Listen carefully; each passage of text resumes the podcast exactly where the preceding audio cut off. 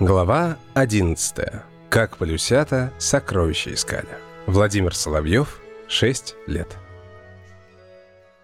В далекие незапамятные времена на Северном полюсе жил-был добрый волшебник Помогайка. Круглый год там стояли трескучие морозы, бушевали вьюги и бураны, наметали огромные снежные сугробы. Помогайка поселился здесь в глубокой старости. Построил домик, изучал магические книги и древние летописи, а вечерами любовался на северное сияние.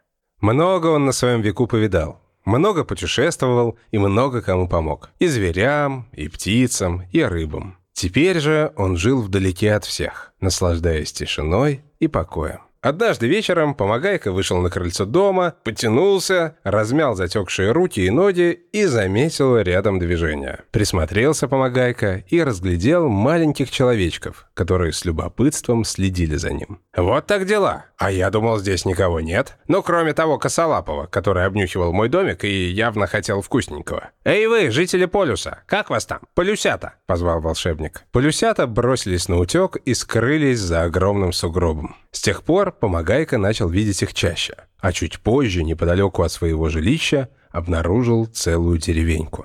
Полюсята оказались немножко сварливым и необщительным народом. Они ловили рыбу, охотились на животных, катались на оленях или рыли пещеры в снегу и что-то в них искали. Полюсята тоже привыкли к своему соседу. Иногда волшебник находил на крыльце небольшие подарочки от них в виде куска рыбы или дичи. А однажды, когда они поняли, что волшебник любит книги, оставили ему одну очень древнюю в потертой обложке. Помогайка с интересом повертел ее в руках, устроился поудобнее и погрузился в чтение. На самом конце Вселенной, на далекой планете Аурумии, жили-были маленькие человечки с золотистой кожей и волосами. Аурумки. Были они очень дружные, веселые и смекалистые. Все у них так шустро и ладно получалось да спорилось, что остальные жители галактики только диву давались и радовались Аурумке всему, что делали, очень искренне и громко. Далеко был слышен их смех заливистый. Однажды разбудил их смех злого волшебника Кислотыча. Он очень не любил, когда ему кто-то спать мешал. Разозлился он на аурумок и решил усыпить их навеки вечные, чтобы не шумели больше. Узнали аурумки о коварном плане злого волшебника, расстроились. Но делать нечего, решили искать новый дом, чтобы избежать заклятия. Запрыгнули на астероиды и полетели. Долго летели они по мрачному и холодному звездному пути. И вот, когда аурумки совсем потеряли надежду, они увидели впереди зелено-голубую планету, которая им очень понравилась. Но приземлиться они не успели. Замерзли за время полета так сильно, что застыли и превратились в золотые камушки и песчинки. Упали неуправляемые корабли-астероиды на планету и рассыпались золотые камушки по всей ее поверхности. Никто с тех пор не видел аурумок, но говорят, что где-то под землей хранятся золотые камушки, и найдет это сокровище только тот, кто разгадает их секрет. Захлопнул помогайка книгу. Был он мудрым волшебником, поэтому понял, что так старательно искали в снегу его новые друзья и в чем заключался секрет золотых камушков.